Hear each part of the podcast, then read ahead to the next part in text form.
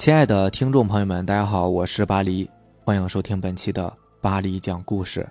咱们今天晚上要分享的这篇故事，名字叫做《山村诡异事之鬼蝴蝶》，作者任小哲。以前在农村呢，总有一部分人呢很迷信，平日里给小孩取名字，或者盖房子，再或者谈婚论嫁，都会请人来赐字的，看黄道吉日，又或者。测姻缘，总之啊，一辈子是少不了烧香拜佛的。但你还真别说，农村怪事儿可真不少。就拿我熟悉的一个村子来说吧，就是怪事连连。我读小学那会儿呢，我跟自家堂哥到他家玩耍，一到目的地，我便不舍得离开了。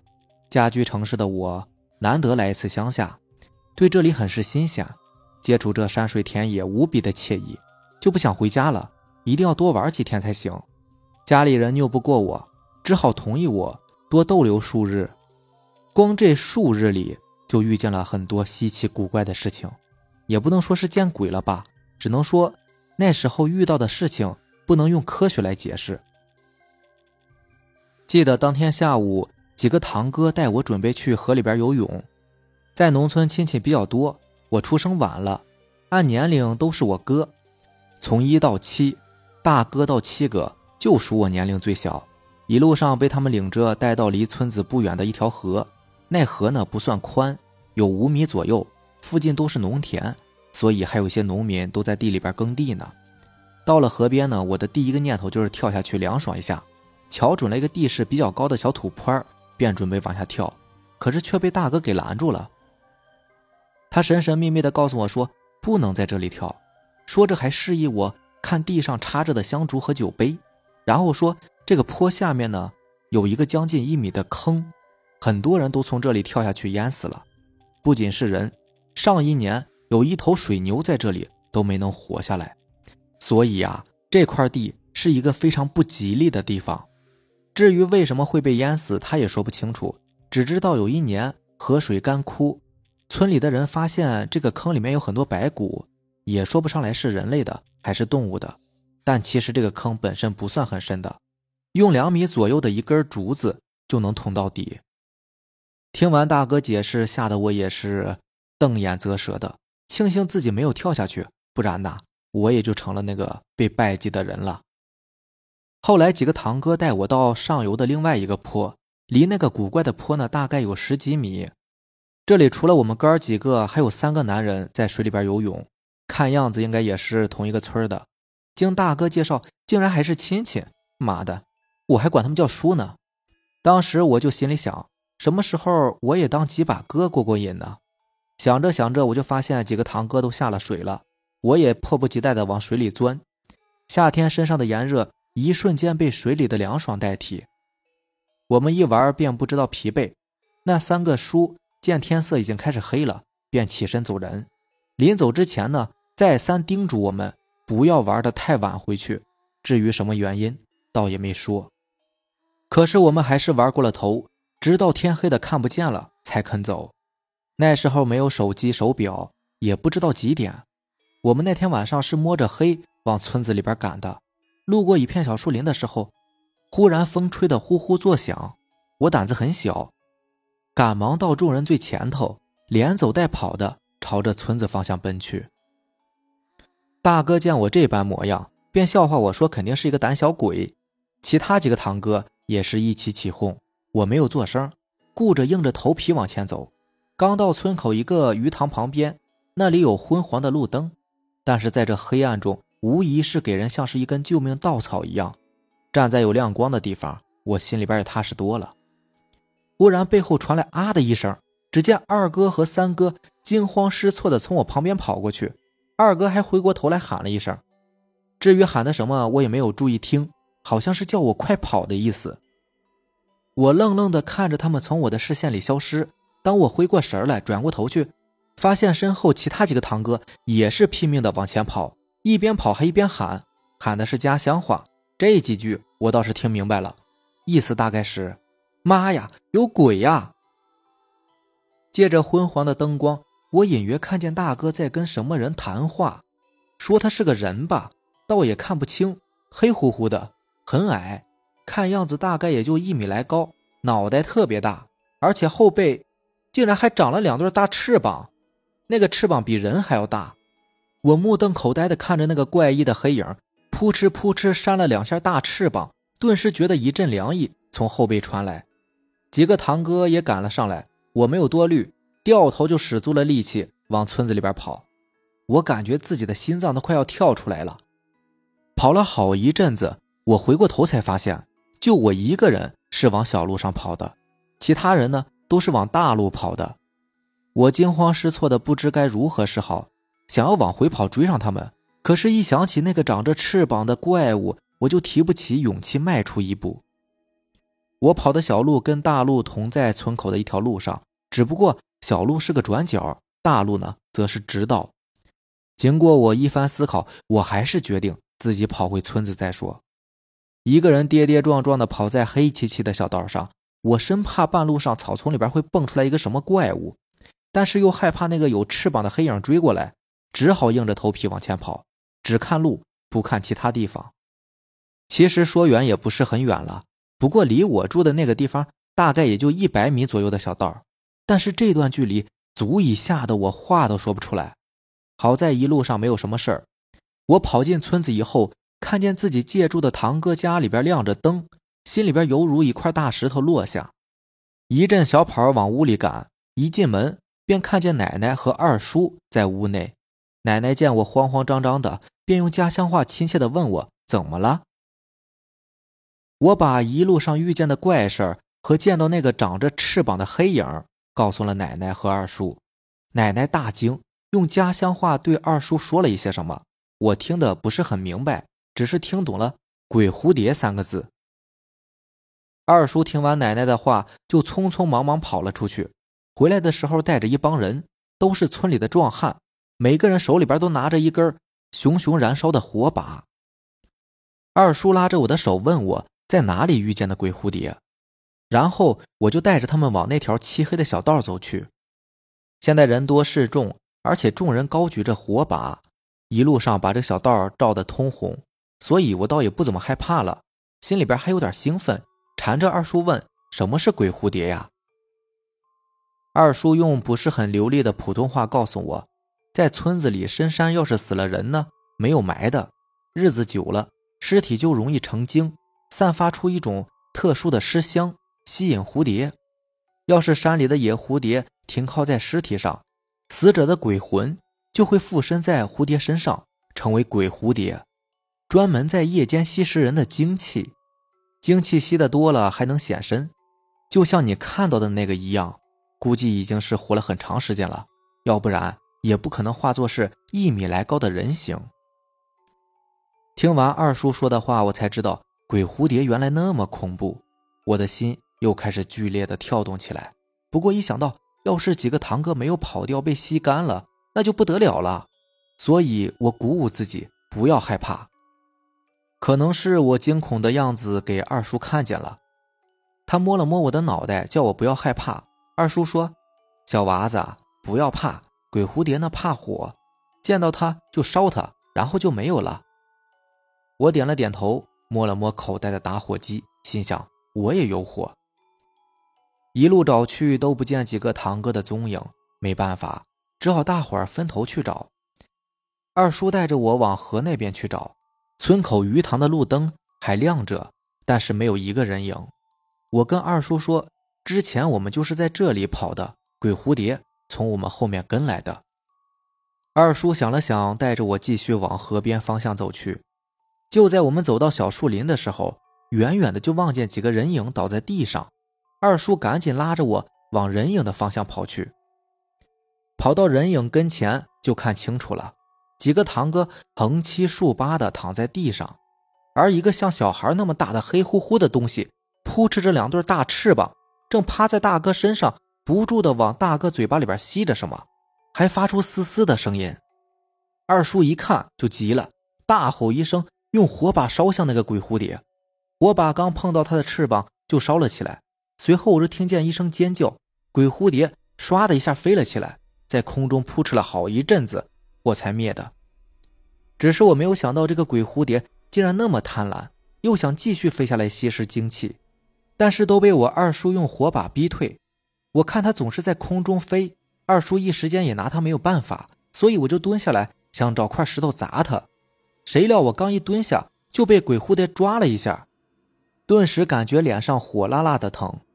二叔连忙跑到我跟前，把我挡在身后，然后用火把猛地砸了一下鬼蝴蝶。因为火把是特制的，带有松香，沾上东西很容易着的，所以那几下就把鬼蝴蝶整个给点燃了，火光也瞬间吞噬了它。鬼蝴蝶在被烧光之前，我甚至还看见它像一个人一样满地打滚，嗷嗷乱叫。后来村子里就来人把几个堂哥抱了回去，奶奶说还好及时，几个堂哥呢都没有什么事，只是大哥被吸食了点精气，多休息一下就能补回来了。看着大哥那一晚憔悴又瘦了大半截的脸，我脑子里边总是回忆起鬼蝴蝶来，吓得我那天晚上睡觉都梦见黑白无常。连厕所都不敢一个人去了。第二天，大哥醒来以后跟我说，他那时候看见背后好像有人，以为也是村子里的，所以就想过去问一根烟抽的，并没有看清是个什么东西。他是看见我们跑了才跟着跑的。之后发生什么事情，他就不记得了。不光是大哥，连其他几个堂哥逃跑之后发生的事情也全都忘了。至于……他们到底发生了什么样的恐怖事情呢？那就没有人知道了。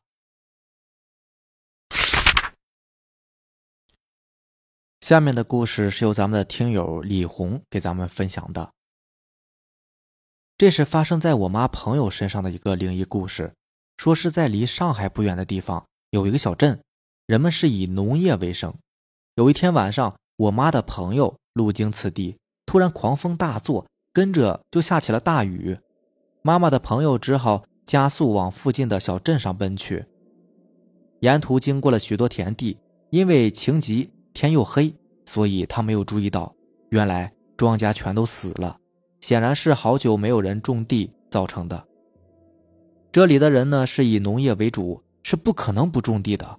那换句话讲，这儿已经是一个死镇了，但他不知道啊。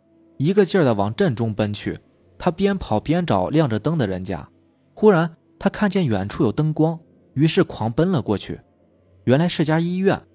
这小镇中的房屋都是平房，为何这家医院是六层的楼呢？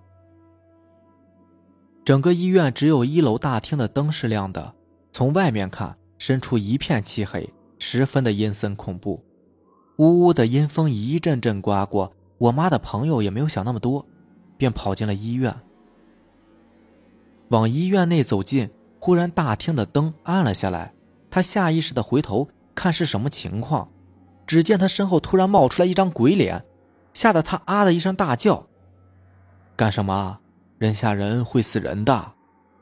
我妈的朋友听见对方开口说话了，于是停止大叫，仔细打量眼前这个人，原来是值班医生啊。呃，你好。请问这个灯怎么突然暗了？哦，也许是闪电把电线打断了吧？你有什么事吗？呃，我想借宿一晚。什么？借宿？我没听错吧？这可是医院呢！哦哦哦哦，对不起啊。我妈的朋友想，反正也没法走了，就想办法在这里混一晚上吧。于是他说了一个谎，不过他没有想到这个谎。会结束他的生命。医生啊，我生病了，我需要住院的。住院呢？那可以啊。不过现在全镇都得了怪病，让我想想还有没有床位了。我妈的朋友现在知道为什么全镇一片漆黑了，原来全都住院了呀。对了，还有一个床位，不过本来睡那床位的人昨天刚死，你睡不睡呢？我妈的朋友犹豫再三，一时拿不定主意，到底睡不睡呢？现在出去的话，肯定会有个三长两短的，还是住吧，不应该迷信的。好，我睡。他对医生说：“可那个病房的人都得了怪病，你不怕传染吗？”我妈朋友怕医生不让他住，于是赶紧说道：“哎，没关系的，我也得了那种怪病了。他刚一说完，身上突然一阵凉意，起了一身的鸡皮疙瘩。不过他以为是自己着凉了。哦，好吧，那走吧。医生阴阴的一笑，他又是一阵凉意，只盼着快点上床。医生把我妈的朋友带到了二楼第四病房的第十号床，很快我妈的朋友便入睡了。第二天，他醒来之后觉得浑身的不舒服，于是找来医生检查。开什么玩笑？还检查什么？就是那种病啊！昨天你不是都自己说了吗？我妈朋友愣住了，心想：才一晚呐，不会这么倒霉吧？难道真的被传染了？那可不可以医治呢？有什么危险呢？抱歉呐，至今为止还没有人能救活。什么？那不死定了？不过，不过只要你能度过这十天，你就可以不治而愈了。啊？还有这种事？那这十天很难度过吗？不知道。只是病人总活不过十天，而且都是晚上神秘死去的，也不可远行，不然也会暴病而死的。夜幕很快就降临了，其他病人很早的就睡觉了，而我妈的朋友还想着医生的话，久久不能入睡。就这样迷迷糊糊的，不知过了多久，我妈朋友隐约听到了脚步声，砰砰，很沉重的脚步声。听起来像是行动不便的老人发出的。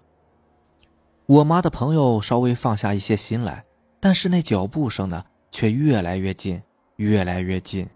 突然，门吱呀一声开了，她本能的往被子里边缩了一下，从缝里，她隐约看见进来的是一位老婆婆。他进来以后，环顾四周，最后走到一号病床，对着熟睡的病人。嘿嘿嘿，笑了三声，接着便转身离开了。我妈的朋友望着老太婆离去的背影，突然，老太婆站住了，并转过身来，用阴冷的眼神看了我妈的朋友一眼。就这一眼，令他浑身感到无限的恐惧。第二天，当他醒来的时候，听说一号床的病人死了，他为之一震，全身发抖。心中一片茫然。第二天的晚上，老婆婆又来了，对着二号床又是嘿嘿嘿三声阴笑。于是，二号床的病人又莫名其妙的死去了。之后的几天都是一个样子，三四五六七八号床的病人接二连三的死去。很快，第九天也过了，现在这个病房里面只剩下他一个人了。他害怕无助，但是又无可奈何。夜幕再次降临，死神也马上就要到了。砰，砰，砰！我妈的朋友再次听到那个熟悉的脚步声正慢慢逼近，他可不想就这么死去啊！那声音越来越近，越来越近。门被打开，老太婆颤颤巍巍的走了进来，可什么也没有。此时，我妈的朋友正在路上狂奔，隐约听见身后有人追赶他，又像是风的声音。他不敢抬头，只是一个劲儿的往镇子外面跑。终于，我妈的朋友逃离了这里，回到了家中。他也不知道自己是怎么回来的，但还是回来了。他先是洗了一个澡，随后将这件事情告诉了我的妈妈。我妈妈得知后，劝他小心一点。他还调侃说：“大难不死，必有后福。”不过遗憾的是，他终究还是没能躲过去。隔天，我妈的朋友就死了。至于他是怎么死的，那就不得而知了。好了，以上就是咱们今天晚上要分享的故事啦。如果喜欢咱们的节目呢，就点个订阅吧。行，那咱们明天见吧。晚安，拜拜。